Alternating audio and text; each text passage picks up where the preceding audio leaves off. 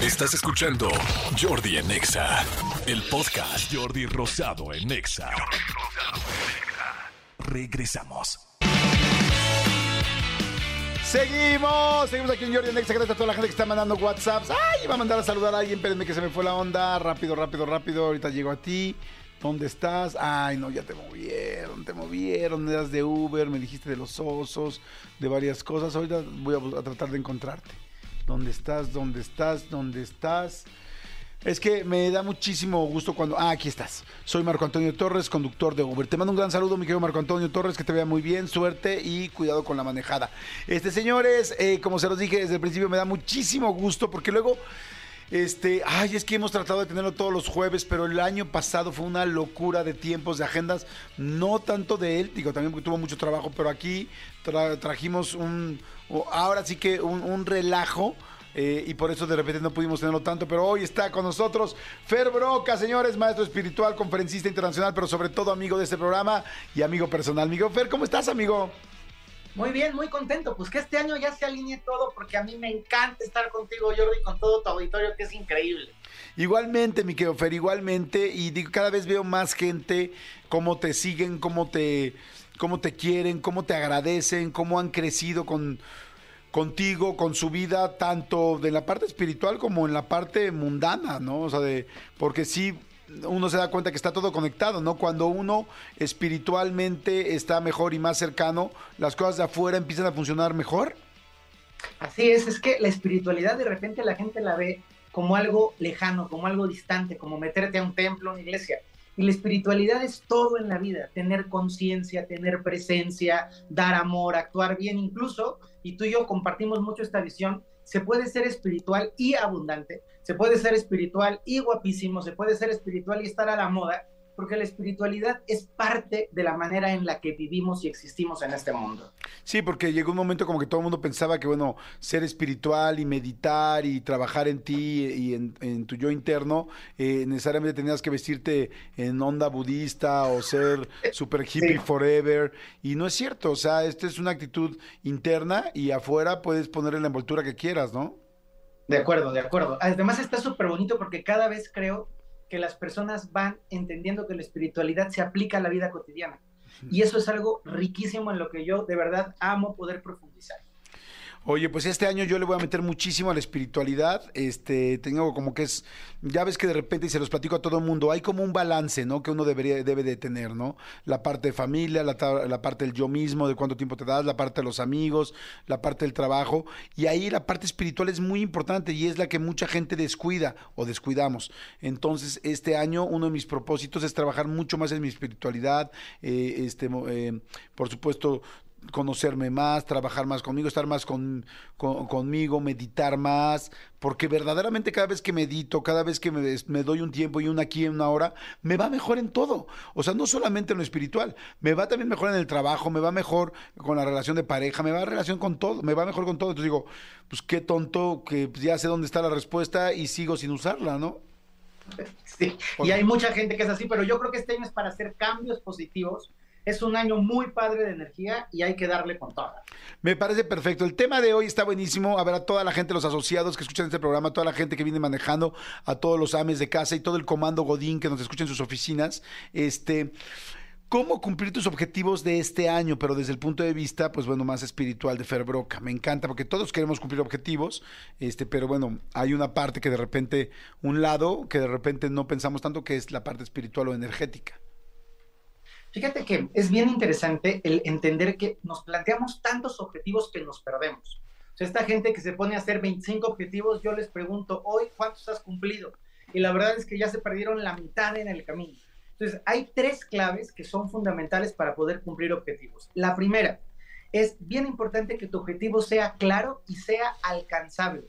¿A qué me refiero con alcanzable? Hay personas que es- no hacen ejercicio nada. Este año voy a correr un maratón, voy a nadar 15 kilómetros y voy a luchar con cocodrilos en Australia. Y es, no, señor, pérese tantito, empiece por caminar, o sea, empieza, empieza por darle tantito a la bici. A veces los objetivos muy grandes, que suenan padrísimos, se pierden porque no tenemos un camino para poderlos realizar. Entonces, que los objetivos sean claros y alcanzables es fundamental. también ahí creo yo, para toda la gente que nos escucha, que hay que tener mucho cuidado porque cuando pones cosas tan grandes, en el momento en que no las consigues, te... Eh, te sientes eh, que fracasaste, te deprimes a ti mismo, entonces empieza como tu batería de seguridad personal a bajar. Y en cambio, cuando eh, tienes cosas que no quiero decir que sean chicas, pero cosas alcanzables y reales, cuando la alcanzas, pues funciona. Les voy a dar un ejemplo, los libros. Eh, por ejemplo, yo que he estado en varias editoriales y tú también, mi querido Fer, este eh, te dicen no hagas libros grandes, porque la gente no quiere leer, no, quiere comprar libros grandes, porque no siente que los va a acabar. O sea, la gente que compra un libro se siente muy feliz cuando lo termina. Eh, ya cuando hay unos más expertos, pues entonces pueden ir con más libros y de repente ya te compras el Azteca que tiene 800 páginas, ¿me explico? Pero no es, este, en un principio hay que ir poco a poco para que, porque cuando sientes que algo lo conseguiste, tú sube, sube tu seguridad en ese aspecto. Eres todo un expertazo, Jordi, me encanta porque estás informado, siempre vigente, y lo que dices es total a nivel bioquímico, o sea, hablando de toda la parte hormonal interna del cuerpo, cuando tú te pones objetivos grandes y no los vas cumpliendo, vas sintiendo una, eh, como una ola de frustración, y la frustración constante te lleva a abandonar el objetivo, es ya ni corro 5, ni corro 10, ni corro 2, ya no quiero correr porque me frustré y hay un bajón bioquímico. Pero por otro lado, y eso está bien padre, si tú, te, si tú aprendes a hacer hábitos o disciplinas muy consistentes, que es uno de los puntos en los que quiero ahondar hoy, si tú aprendes a hacer pequeñas victorias cotidianas, es decir, en lugar de tengo que leer dos libros al, al, mes, es voy a comprometerme con leer dos páginas diarias y las vas alcanzando, tu nivel de endorfina sube y entonces tienes más motivación para luego leer tres y cuatro. Así es que mucho cuidado con que los objetivos sean alcanzables y claros. Perfecto, ese es el punto número uno. Vamos al dos. El punto número dos es revisar la motivación. A veces ponemos objetivos que ni siquiera son nuestros. Se puso de moda ahora hacer tal dieta, voy a hacer la dieta y a ti te cae mal esa dieta. O ahora está de supermoda el tener que ir a un país y de repente ese país tiene sol, playa y yo soy alérgico al sol, no me gusta la arena. Entonces, ojo, querida comunidad, es importante. Revisa primero que tus objetivos sean tuyos, que vayan de acuerdo con la vida que quieres tener, que sean coherentes con tu interior y que esos objetivos que estás planteando sean objetivos que tengan una motivación correcta. ¿A qué me refiero con motivación correcta? Si alguien tiene el propósito de hacer dinero, de ser abundante, de tener un mejor trabajo, de que le vaya mejor profesionalmente, y es la, ¿por qué quiere ser abundante? Pues porque sí, porque quiero meterme a la tarjeta de crédito y ver muchos ceros. Es totalmente diferente a quien dice, quiero ser abundante porque quiero tener una vida familiar plena porque tengo unas ganas tremendas de construirme una casa padrísima para compartir con los amigos, porque tengo muchas ganas de darles a mis hijos una educación de primer nivel. La motivación, el objetivo, la razón por la cual planteas los objetivos es la gasolina que te va a llevar a alcanzarlos. Y, hay un ejemplo, Ajá. perdón. No, no, dime, dime, dime. Hay un ejemplo que es buenísimo.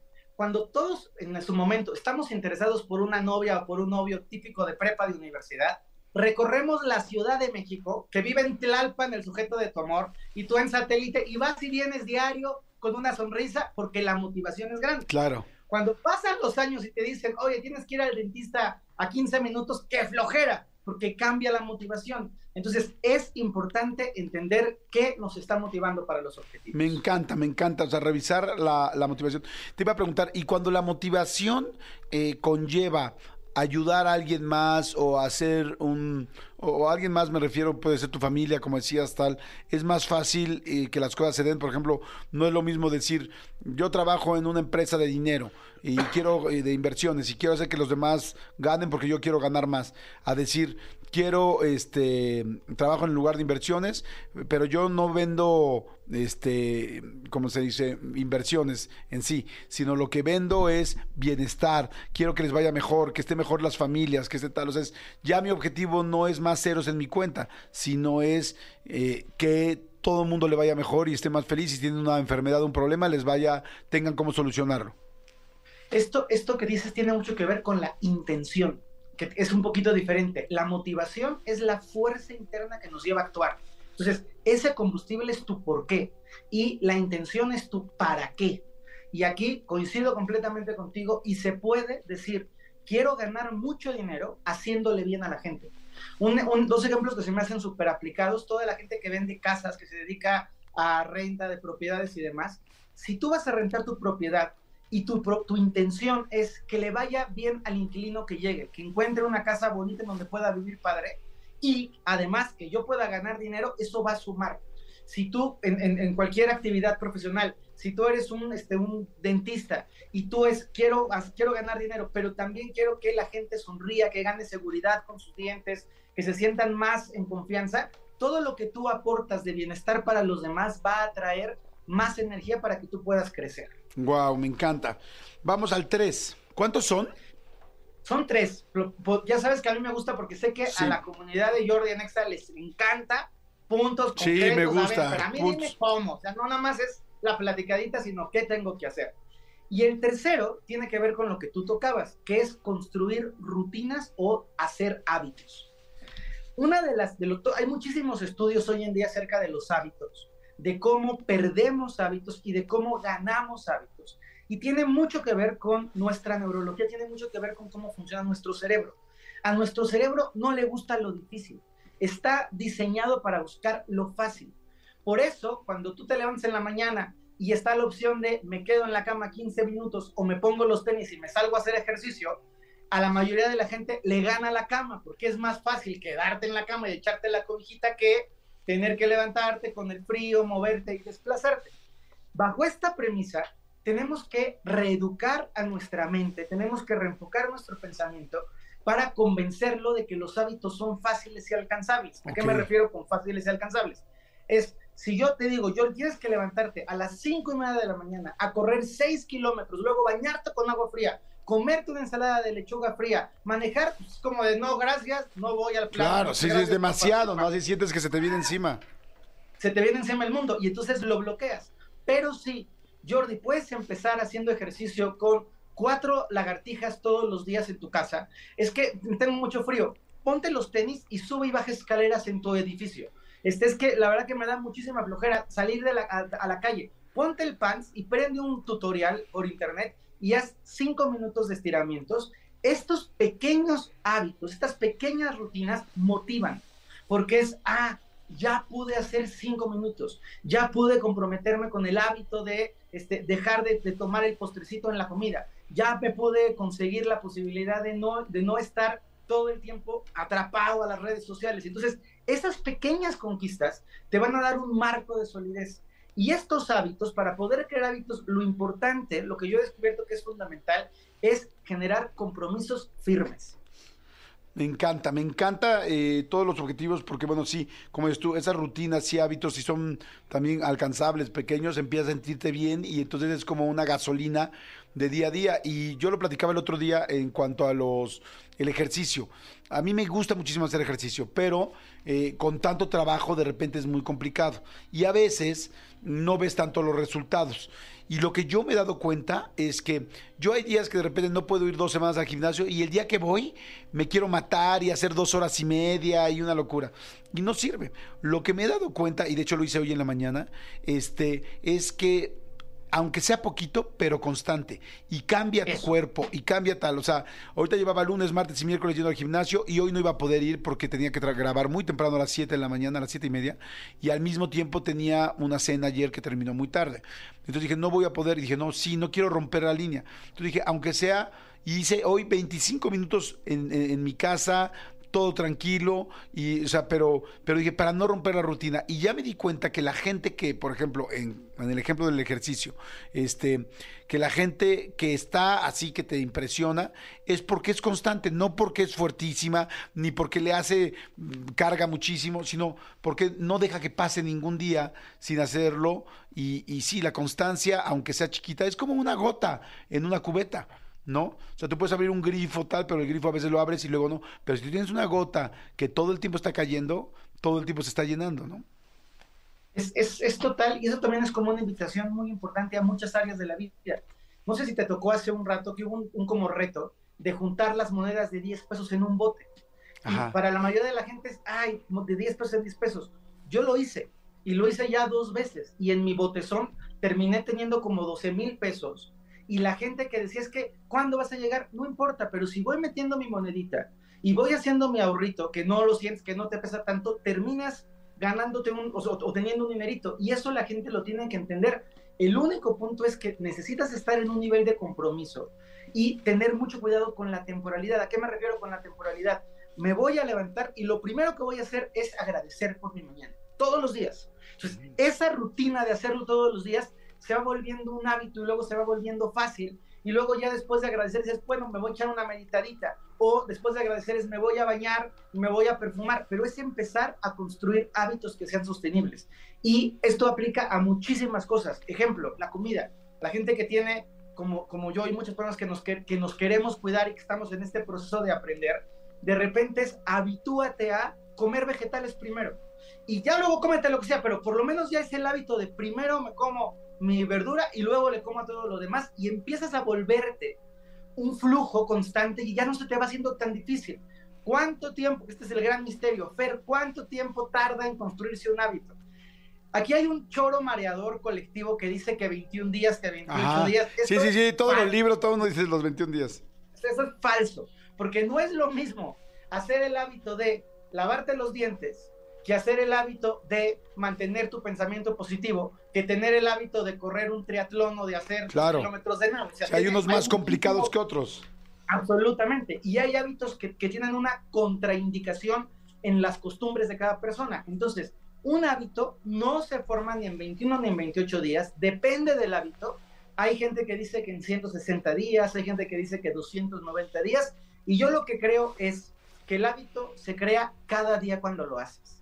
Si tú lo vas haciendo cada día sin estar pensando, ya llegué cada día, cada día. Y algo importante, un día no, no te salió, no te preocupes, porque hay gente que ya no me salió y me frustro. No te salió un día, al otro día vuelve a empezar. Está comprobadísimo que si tú pierdes el hábito por un día, no pasa nada. El problema es cuando lo vas extendiendo, dos, tres, cuatro, cinco, y ahí ya se rompe. Completamente de acuerdo, amigo. Está interesantísimo el tema, pues ya, ya lo saben. Los tres, cómo cumplir tus objetivos de este año. Uno, eh, tener un objetivo claro y alcanzable. Dos, revisar la motivación, qué es el porqué, la fuerza, la, la fuerza que tienes. Y el tres es construir rutinas o hábitos pequeñas pero constantes. De hecho, aquí mucha gente está mandando mensajitos y dice una chica Mayo, dice, el éxito es hacer actividades repetidas por un largo periodo de tiempo. Este, luego dice, cuando mi hijo cumplió 17 años, le regalé una alcancía y diario le meto entre 15 y 25 pesos diarios para cuando cumpla 18 años, ese será su regalo. Wow, está precioso todo. Este, gracias a toda la gente que está este compartiendo y platicando y diciendo y dando detalles también de sus ejemplos personales. Este Fer, ¿dónde te podemos localizar, tener más este contenido tuyo, verlo de tus pláticas, tus conferencias, tus talleres?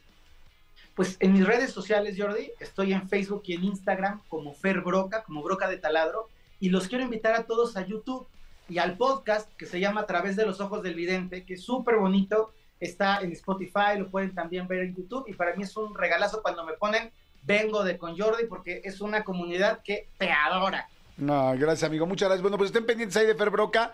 Te agradezco mucho, amigo. Son las 11.33 ya. Nos despedimos. Gracias. ¿Algo que quieras agregar?